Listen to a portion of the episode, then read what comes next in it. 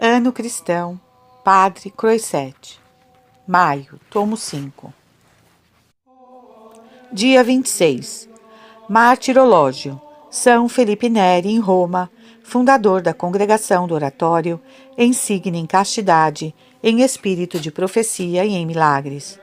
Santo Eleutério, Papa e Mártir, também em Roma, o qual converteu a fé de Jesus Cristo, muitos nobres romanos, e mandou à Inglaterra os santos Damião e Fulgácio, que batizaram o rei Lúcio e sua mulher e a quase todo o povo. Os santos mártires Sinistrio, Presbítero e outros vinte e dois, igualmente em Roma, os quais foram martirizados em tempo de Antonino Pio. São Quadrato, em Atenas, discípulo dos apóstolos, o qual, na perseguição de Adriano por sua fé e indústria, conseguiu confortar os cristãos que aterrados tinham fugido e apresentou ao mesmo imperador uma apologia da religião cristã muito digna da doutrina apostólica. São Zacarias, bispo e mártir em Viena, no Delfinado, o qual, em tempo de Trajano, consumou o martírio. O triunfo dos santos mártires, Felicíssimo, Heráclio e Paulino em Lode. O martírio de São Prisco, no território de Alcherre, o qual foi martirizado em companhia de muitíssimos cristãos. Santo Agostinho, bispo de Cantuária, em Inglaterra, o qual, enviado a este país com outros, pelo Papa São Gregório, pregou o Evangelho dos ingleses e, depois de ter desempenhado seu apostólico ministério, morreu ali mesmo no Senhor, esclarecido em virtudes e milagres. E em várias partes, muitos outros santos mártires, confessores e santas virgens. Demos graças a Deus. São Felipe Neri, confessor. São Felipe Neri, fundador da Congregação do Oratório na Itália, recomendável pelo dom da virgindade, pelo dom da profecia e pelo dom dos milagres. Nasceu em Florença a 22 de julho de 1515. Seu pai, Francisco Neri, e sua mãe, Lucrécia de Solis, ainda mais estimáveis por sua piedade do que por sua antiga nobreza, educaram-no com cuidado. O bom êxito de sua educação custou-lhes pouco. Felipe parecia ter nascido com uma inclinação natural para a virtude, e as belas disposições que lhe vinham da parte do espírito e da parte do coração elevaram-no a progressos maravilhosos em pouco tempo, tanto na ciência da salvação como na das belas letras. Muito jovem ainda, perdeu sua mãe. Mas a bondade do seu natural, sua doçura, sua submissão e singularidade, sua piedade, lhe granjearam uma outra nas segundas núpcias de seu pai. Sua madrasta amou-o sempre, como seu próprio filho. Sua modéstia, suas belas maneiras, seu natural afável e obsequente lhe fizeram dar em Florença o apelido do Bom Felipe.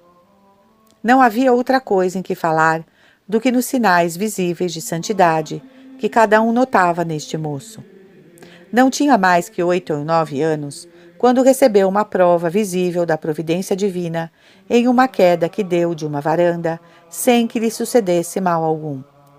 Sua sabedoria e sua piedade cresciam com a idade.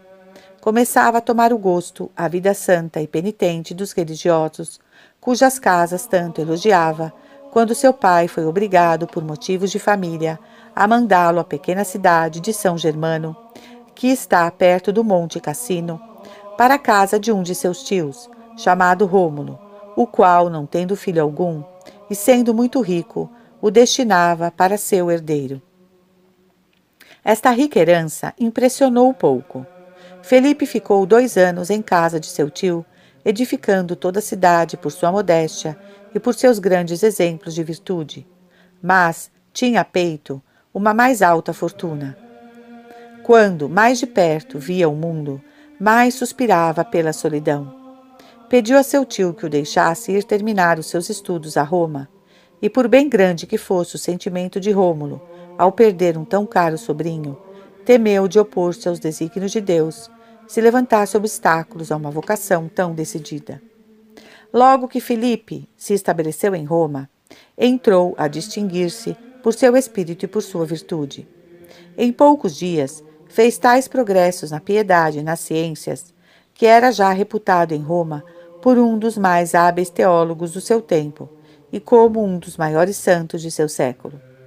Sua santidade brilhava em toda a sua conduta e transparecia-lhe, mesmo no rosto, em todo o seu exterior. Seu pudor e sua modéstia impunham-se aos próprios libertinos. Houve, no entanto, ainda malignos e desavergonhados que tentaram armar laços à sua inocência, mas sempre para a confusão deles. Deus permitiu que por muito tempo tivesse esses combates, em que se exercitou para provar sua virtude e facultar-lhe o maior número de vitórias. As mais perigosas cortesãs, fingindo-se doentes, mandavam-no chamar para se converterem e para o tentarem, mas com o socorro do céu, sua virtude mais se purificou e todas essas provas só serviram para o volverem mais humilde, mais recolhido e mais mortificado. Seu teor de vida era muito austero, porque não comia de ordinário senão uma vez ao dia, e se algumas vezes acrescentava um punhado de legumes ao pão e à água, tinha o cuidado de os temperar tão mal que este acrescentamento se lhe volvia em penitência. Sua oração era contínua, era pouco interrompida pelo sono. Depois de ter visitado em cada dia as sete igrejas de Roma, ia empregar uma grande parte da noite no cemitério de São Calixto para continuar seus exercícios de devoção junto aos túmulos dos mártires. Foi por essas piedosas práticas que o fogo do divino amor abrasou tão veemente seu coração que teve a necessidade de pedir a Deus que lhe moderasse estes divinos ardores. Atraído todos os dias mais à união íntima com Deus, desde a idade de 20 anos, proibiu-se todo o comércio com o mundo e, entregando-se inteiramente às boas obras, resolveu trabalhar somente em sua perfeição e na salvação do próximo. Os hospitais, as prisões, as casas de refúgio foram o teatro de sua caridade. E como se isso não bastara, não se passava, dia algum, que não aparecesse nos lugares de concorrência, no mercado, nos colégios, nas praças públicas e nos próprios passeios, para estimular todo mundo à virtude por suas conversações e exemplos. Deus abençoou de tal maneira uma caridade tão industriosa que bem depressa se notou uma mudança considerável em todos os lugares que ele frequentava. As rixas, as obscenidades, as blasfêmias foram banidas dos lugares públicos, e em Roma viu-se com admiração uma reforma de costumes antes mesmo de se conhecer o autor dessa reforma. Começou-se desde então a reverenciar a virtude e o mérito de um cristão industrioso. Muitas pessoas de piedade vieram juntar-se-lhe para participarem de suas boas obras. Não foram somente as crianças e os pobres envergonhados que experimentaram os efeitos de seu zelo. Sua caridade espalhou-se sobre todos os estados. Viam-no constantemente em ação para obter toda a casta de socorros para os hospitais, para os presos e para as casas religiosas. Pelos anos de 1550, a solicitação e com o socorro de um santo eclesiástico, seu confessor chamado Persiano Rosa, estabeleceu a célebre Confraria da Santíssima Trindade na Igreja de São Salvador do Campo, para alívio dos pobres estrangeiros, dos peregrinos, dos convalescentes que não tinham refúgio. Felipe era a alma deste novo corpo. Tinha sempre a melhor parte em todas as penosas funções dos membros. Persiano Rosa, não podendo asaz admirar os grandes frutos que a ardente caridade de seu penitente produzia na igreja, julgou que seu ministério viria a ser bem mais útil se entrasse para a classe clerical. A simples proposta alarmou a humildade de Felipe e foi mister, não obstante, ceder. E para não lhe deixar tempo de opor todos os dias novas dificuldades, obteve-lhe dispensa de interstício, para que, no intervalo de dois meses e meio, recebesse a tonsura, ordens menores, o subdiaconato, o diaconado e o presbiterato. Felipe tinha então 36 anos. A consideração de sua humildade tinha o impedido de receber até aquele tempo o sacerdócio. Nunca houve homem que subisse ao altar com mais santas disposições. As graças singulares que recebeu por ocasião da primeira missa não foram senão os prelúdios dos favores singulares que devia receber ao depois. Dizia a missa todos os dias e sempre com novo fervor. Dir-se-ia que estava em êxtase depois das consagrações. Seu rosto estava todo abrasado. Ficava de ordinário horas inteiras imóvel e sem sentimento. E as doces lágrimas que derramava então mostravam, em toda a luz, qual era o ardor do amor divino que abrasava sua alma. Era necessário empregar a violência para o arrancar do altar.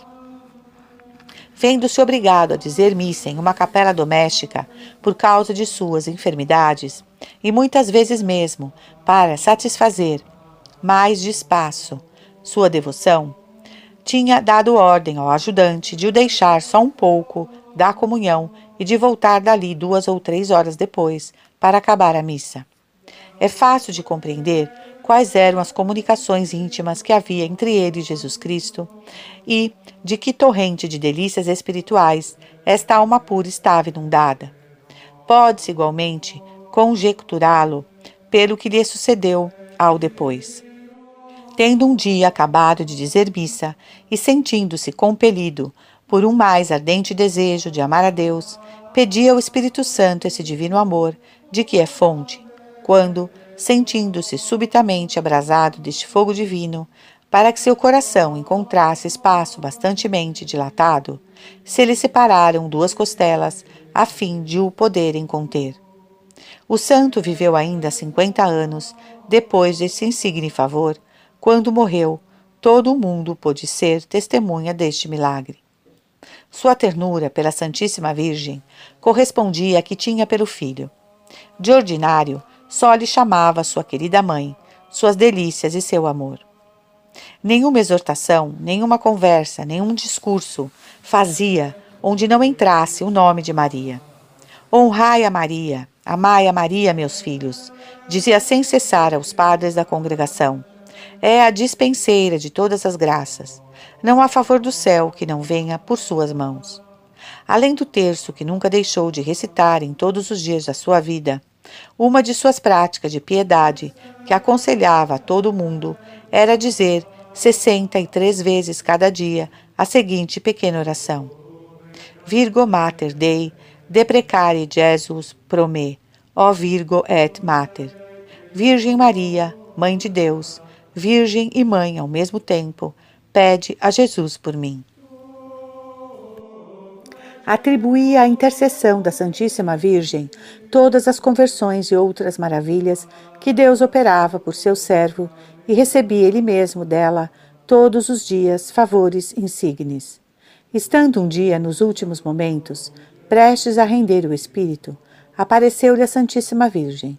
Sua presença reanimou-lhe as forças Todos os assistentes ficaram surpreendidos de o verem de repente estremecer de alegria e exclamou, assentando-se e levantando os olhos e as mãos para o objeto que ele só via. Ah, era minha boa mãe. Ficou subitamente curado e, vencendo a alegria na humildade, confessou que devia sua pronta cura à visita que lhe fizera a Santíssima Virgem. Por bem abundante que fosse a messe na confraria da Trindade, este campo não era bastante vasto para seu zelo. Entrou, por conselho de seu confessor, na comunidade dos padres de São Jerônimo, chamada da Caridade. Destinaram-lhe o ministério de ouvir confissões, e Felipe temia este formidável ministério, e não foi senão depois de uma vocação bem assinalada que se resolveu a confessar. É impossível dizer os bens infinitos que nosso santo fez neste sagrado ministério. Viram-se confissões insignes em toda sorte de idade e de estado. Confessar-se ao santo e ficar convertido era uma e mesma coisa. Abrasado do mais ardente amor de Deus, a menor palavra sua fazia estremecer a alma de quem o ouvia. Não havia pecador endurecido no hábito do pecado, nem libertino, nem mesmo mulher do mundo, que não se desfizesse em lágrimas aos seus pés. nada resistia a uma exortação de Felipe. Uma só palavra deste santo e aquecia os corações os mais gelados. Tantas conversões maravilhosas eram muito do seu gosto para se poupar. Depois de ter passado uma parte da noite em oração, dizia a missa ao nascer da alva. E mal acabava de dar graças, entrava para o confessionário e muitas vezes não saía de lá senão alta noite, sem mais refeição do que a da salvação das almas. Tantas maravilhas não podiam deixar de alarmar o inferno. A inveja ergueu-se contra o santo. Suscitaram de inimigos até entre seus confrades. Armaram-lhe mil laços, a sua prudência a seu zelo. Atacaram-lhe a reputação. Empregaram mesmo, para o surpreender, o ministério das pessoas as mais estragadas e as mais impenitentes. Recorreram à calúnia. Acusaram-no perante o vigário de Roma de ser amador de novidades e de conduzir seus penitentes por vias de perfeição até então desconhecidas. Foi citado, advertido, espiado, mas, por fim, sua inocência e sua santidade, tendo sido reconhecidas, a tempestade foi conjurada e o santo confirmado em seu ministério. Tendo tido conhecimento das conversões miraculosas que Deus operava no Japão, concebeu o pensamento de passar os mares e de se juntar a tantos zelosos missionários. Mas desviaram-no de semelhante pensamento, fazendo-lhe ver que só a cidade de Roma lhe dava tanto que fazer como as Índias e todo o Novo Mundo. Foi por esse tempo que, tendo aumentado o número de seus discípulos e a multidão daqueles que vinham ter com ele, servindo de peso à igreja, onde se faziam suas reuniões, pediu aos confrades da caridade um lugar que estava ao lado direito de sua igreja, bastante espaçoso e que, não lhe sendo de utilidade alguma, podia servir a seus fins. Obteve-o e mandou que seus discípulos fizessem aí conferências e dessem instruções a diferentes horas do dia. Empregou nisso, primeiramente, Taurúzio e Mode, Fúcio e Barônio, que foi ao depois cardeal Bordini, que foi arcebispo de Avignon, e Alexandre Fedeli, seus primeiros educandos. Desempenharam esta comissão com tanto sucesso e fruto que o povo e as pessoas de condição ali correram em multidão. Vinham de toda parte, a todas as horas do dia, e sobretudo a conferência da noite, o que inspirou ao nosso santo a ideia de edificar um oratório no mesmo lugar, onde no fim da instrução se fazia a oração pública. Deus abençoou de tal sorte estas práticas que não se falava em Roma senão de ir ao oratório de Felipe Neri. Tornando-se a seara mais abundante, Deus teve o cuidado de multiplicar os obreiros, e foi por então que começou a célebre sociedade que vai em um século tanto edificar a Igreja. Tal foi o nascimento da ilustre congregação do Oratório de São Felipe Neri em Roma, tão afamada pelos grandes homens, que tem produzido tão estimável pela sabedoria de seus regulamentos e pelas brilhantes virtudes de seus súditos, tão útil à Igreja pelos frutos contínuos de seu zelo, tão inviolavelmente adstrita à doutrina da Igreja, quanto afastada de toda espécie de novidade, e tão vantajosa a religião que talvez não tenha aparecido estabelecimento nem mais santo nem mais útil na Itália. Não foi propriamente senão pelos anos de 1564 que o santo deu uma forma regular à congregação, quando o constrangeram a tomar a direção da igreja pertencente à nação fiorentina. Elaborou então suas constituições aprovadas pela Santa Sé e que foram confirmadas por um breve expresso do Papa Gregório XIII, datada de 15 de julho do ano de 1575. Este grande Papa, sabedor dos grandes bens que fazia esta nova sociedade, deu-lhe a nova igreja de Valicelli. Bem depressa obteve outros estabelecimentos. Esta congregação fixou-se no começo dentro do Estado eclesiástico, depois no Reino de Nápoles, na Toscana e no Milanês. Mas nunca passou os Alpes. O santo foi escolhido unanimemente para seu geral, sem que houvesse contemplações com suas repugnâncias. A nova congregação era muito santa para não sofrer contradições. O inferno desencadeou-se contra os membros e contra o chefe. Não foram poupadas calúnias grosseiríssimas, mas a alta virtude do santo transpareceu através de todo o espírito maligno. Sua santidade era todos os dias mais admirada, porque Deus a considerava pelo dom da profecia e dos milagres. Tendo um dia chamado o padre Barônio, uma hora depois da meia-noite. Tende o incômodo, diz-lhe, de ir imediatamente visitar os doentes no hospital, representando-lhe este padre que esta hora não era própria, porque estariam a descansar. Ide sem demora, replicou o santo. Barônio, ao entrar em uma das salas, deu com os olhos em um homem que estava moribundo. Corre para o ajudar a bem morrer, e ficou muito surpreendido quando soube que ainda se não tinha confessado. Deus deu-lhe tempo para o fazer. E depois de ter recebido os últimos sacramentos, expirou nos braços deste padre. A amizade que havia entre São Felipe Neri e Santo Inácio de Loyola passou para seus filhos. A estima e a veneração dos dois santos eram recíprocas. Tendo morrido o santo fundador da Companhia de Jesus, São Felipe não empreendeu nada considerável daí em diante, sem ter ido implorar seu socorro junto de Deus a seu túmulo. Enfim, sentindo-se desfalecer por sua muita idade e contínuas enfermidades, obteve do soberano pontífice Gregório XIV permissão de dizer missa no seu quarto. Teria sido abreviar-lhe os dias, deixá-lo um só dia sem oferecer o divino sacrifício.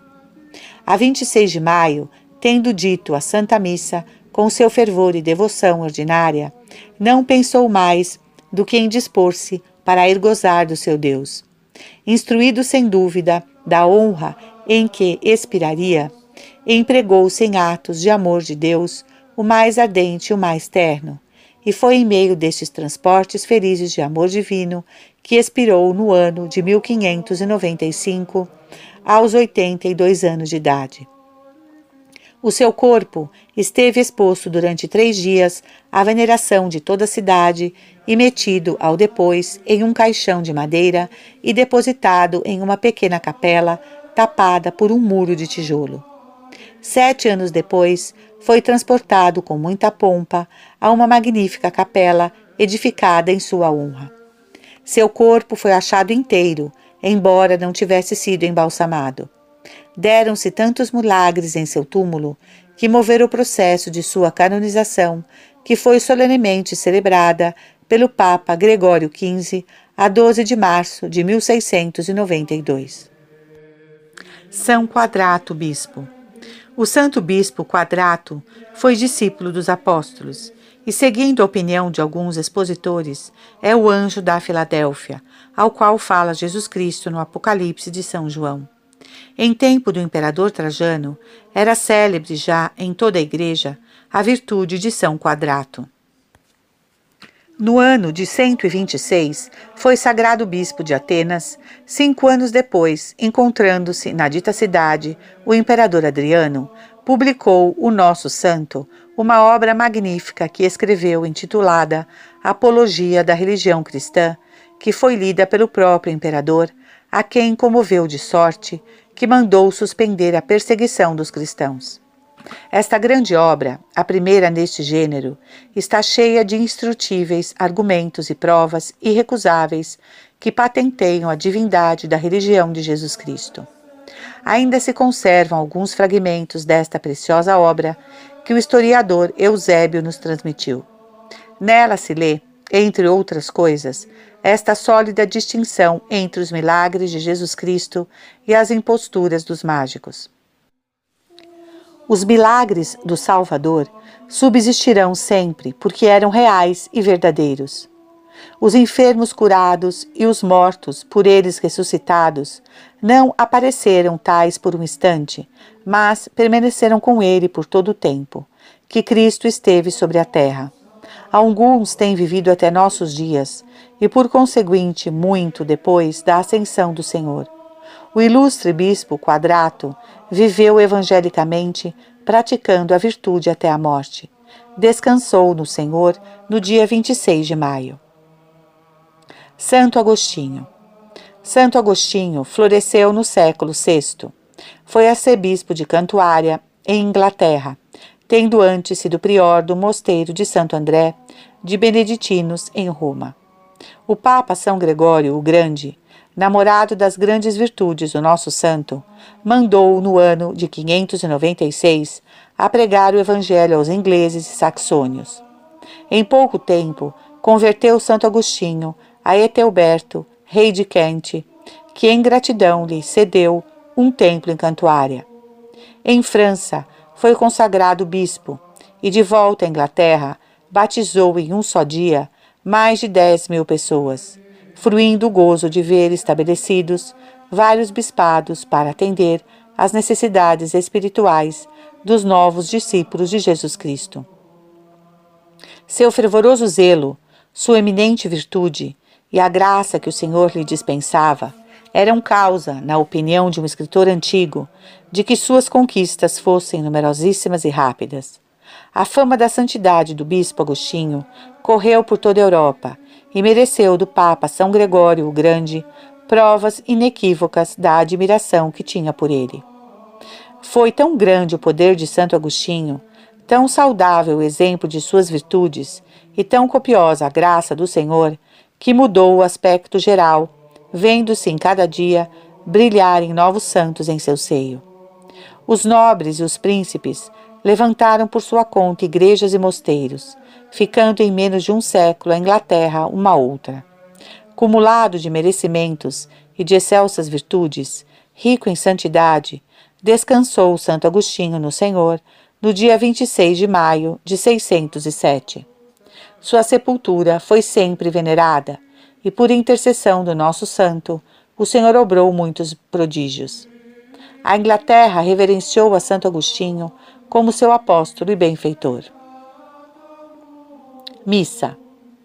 A missa é dos confessores não pontífices e a oração a seguinte: Ó Deus, que colocastes na glória de vossos santos ao vosso confessor, o bem-aventurado Felipe, concedei-nos benigno que, já que celebramos com alegria sua solenidade, nos aproveitemos solícitos de suas virtudes e de seus exemplos.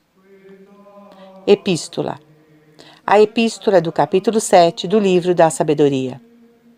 Eu desejei a sabedoria e me foi concedida, e invoquei o espírito de sabedoria e veio a mim. E a preferi aos reinos e aos tronos, e por nada reputei os tronos em sua comparação.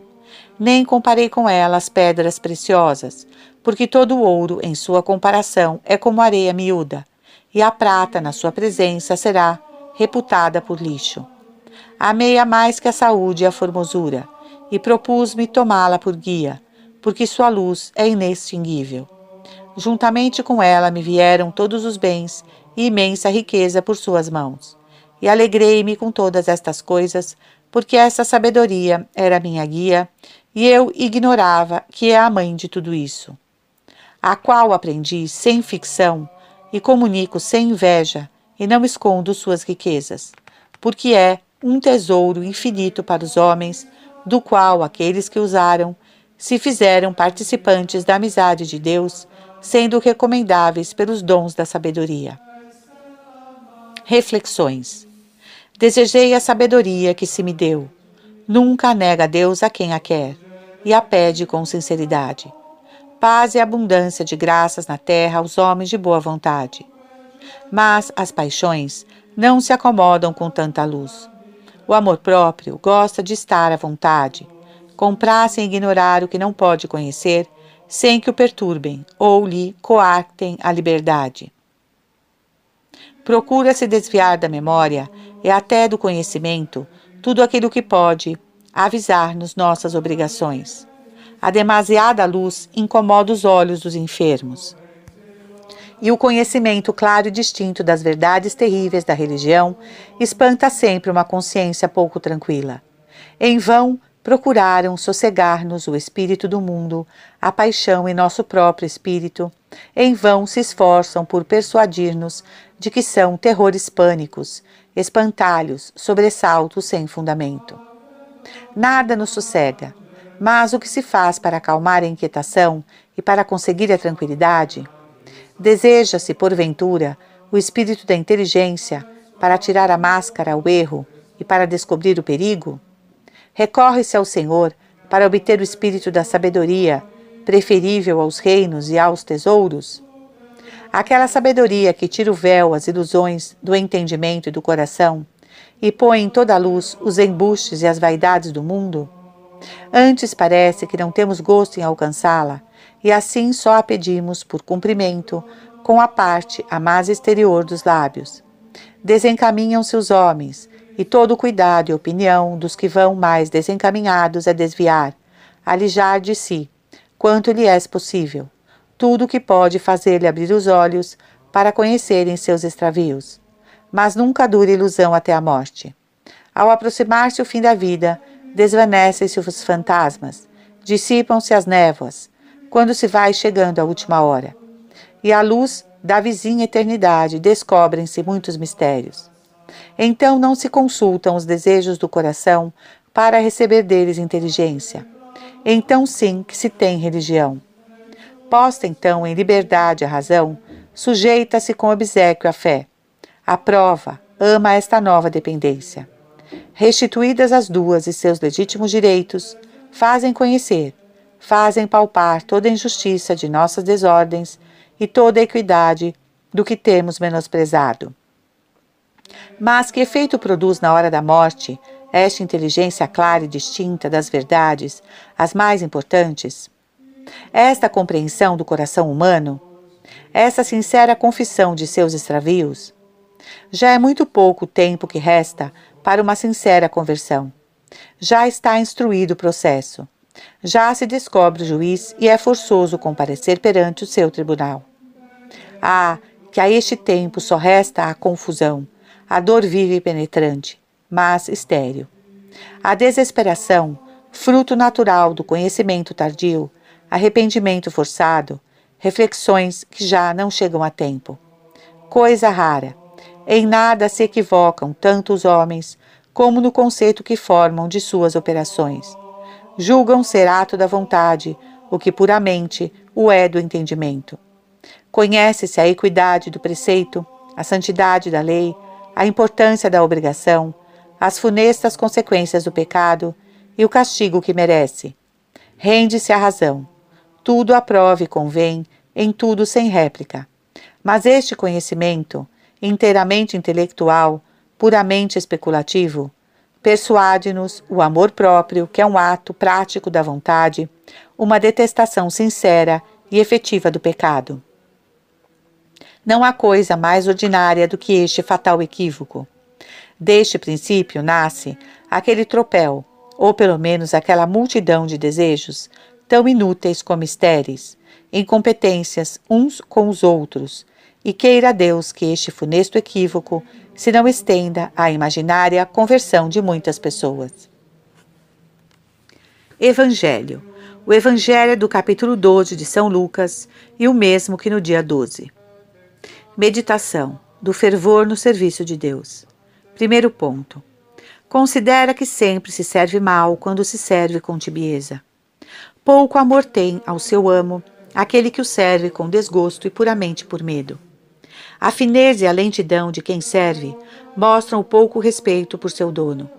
Mas, enfim, há homens a quem se sirva com indiferença e descuido. Vá, não é grande maravilha. O coração nunca está assalariado, não tem parte na escritura ou na obrigação de serviço, mas que se sirva a Deus com frieza e com indiferença. Que a vantagem e que a honra que há em servi-lo não lisonjeiem nossa ambição e não nos inspire ao menos tanto zelo e ardor em seu serviço como se emprega no do príncipe, não será motivo de espanto? Mas um dia não virá a ser este ponto para mim um assunto de mágoas e de lágrimas? Jacó conta por nada sete anos de serviço na esperança de possuir um dia de Raquel. Deus dá-se a si mesmo em recompensa e salário de seus servos, e Deus não é servido senão de má vontade. Com que pontualidade, com que zelo, com que fervor se serve ao príncipe? Sacrificam-se bens, repouso, tudo o que há de mais caro, a própria vida, por seu serviço. Embora se arrisque um nome ilustre, uma rica sucessão, o herdeiro, essa única esperança da família, esse filho único é o primeiro a correr ao perigo, a marchar ao assalto, a subir a brecha. Serve-se a Deus com o mesmo ardor? E ademais, aqueles trabalham por uma coroa perecedora, nós por uma que jamais há de desbotar. Meu Deus, que conduta nossa! Sabemos que Deus não faz caso dos serviços exteriores se o coração os não acompanha. Como obra mais como Pai do que como Senhor, quer também que o amor seja o grande móvel que faz sobrar os seus servos. E, na verdade, que amo merece ser mais servido por amor e com fervor do que um Deus a quem tudo devemos e que recompensa tão liberalmente nossos serviços. Que ardor não deve ser o nosso para lhe agradar? E com que pontualidade, com que fervor, com que zelo, não devemos fazer tudo o que lhe agrada? Devemos, mas temo-lo feito? mais fazemo-lo? Bom Deus, que assunto para a mais viva dor e para o mais amargo pranto. Segundo ponto. Considera com que covardia, com que indolência Deus é servido, com que facilidade entram as dispensas nas suas ordens, com que tranquilidade se violam seus mandamentos, com que liberdade, com que desaforo se peca, os negócios temporais, os objetos das paixões, o amor do prazer, o espírito do mundo exaurem, gastam o espírito e o coração e absorvem todo o nosso tempo.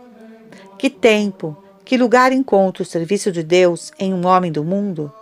Uma pessoa eclesiástica emprega mais, mas empregá-lo-á melhor? Será Deus servido com decência, com entusiasmo, com fervor em sua própria casa? A modéstia, o respeito e a devoção dos adoradores edificam todos os que entram em nossos templos? Penetremos mesmo até ao santuário e até ao altar, o fervor e a devoção constituirão o caráter de seus ministros? Ah, Senhor, com que negligência, com que frieza sois servido! Encontrar-se-á hoje um grande número desses fiéis e fervorosos servos de Deus, que, cheios de sentimentos de religião, animados de uma fé viva e de um ardente amor de Deus, o sirvam como seu soberano Senhor, como seu Deus? Onde está esta delicadeza de consciência em que tudo quanto interessa a salvação?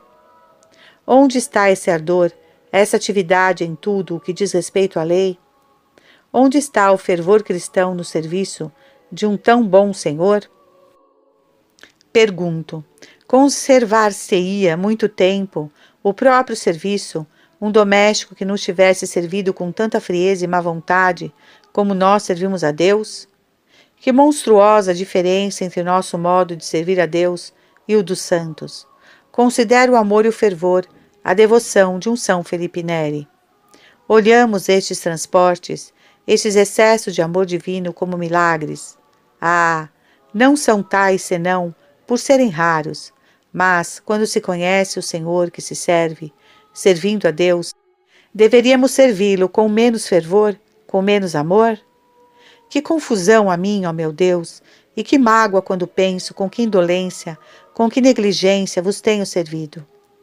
Não terei eu motivos para vos pedir que esqueçais meus serviços, pois que são mais dignos de castigo do que de recompensa?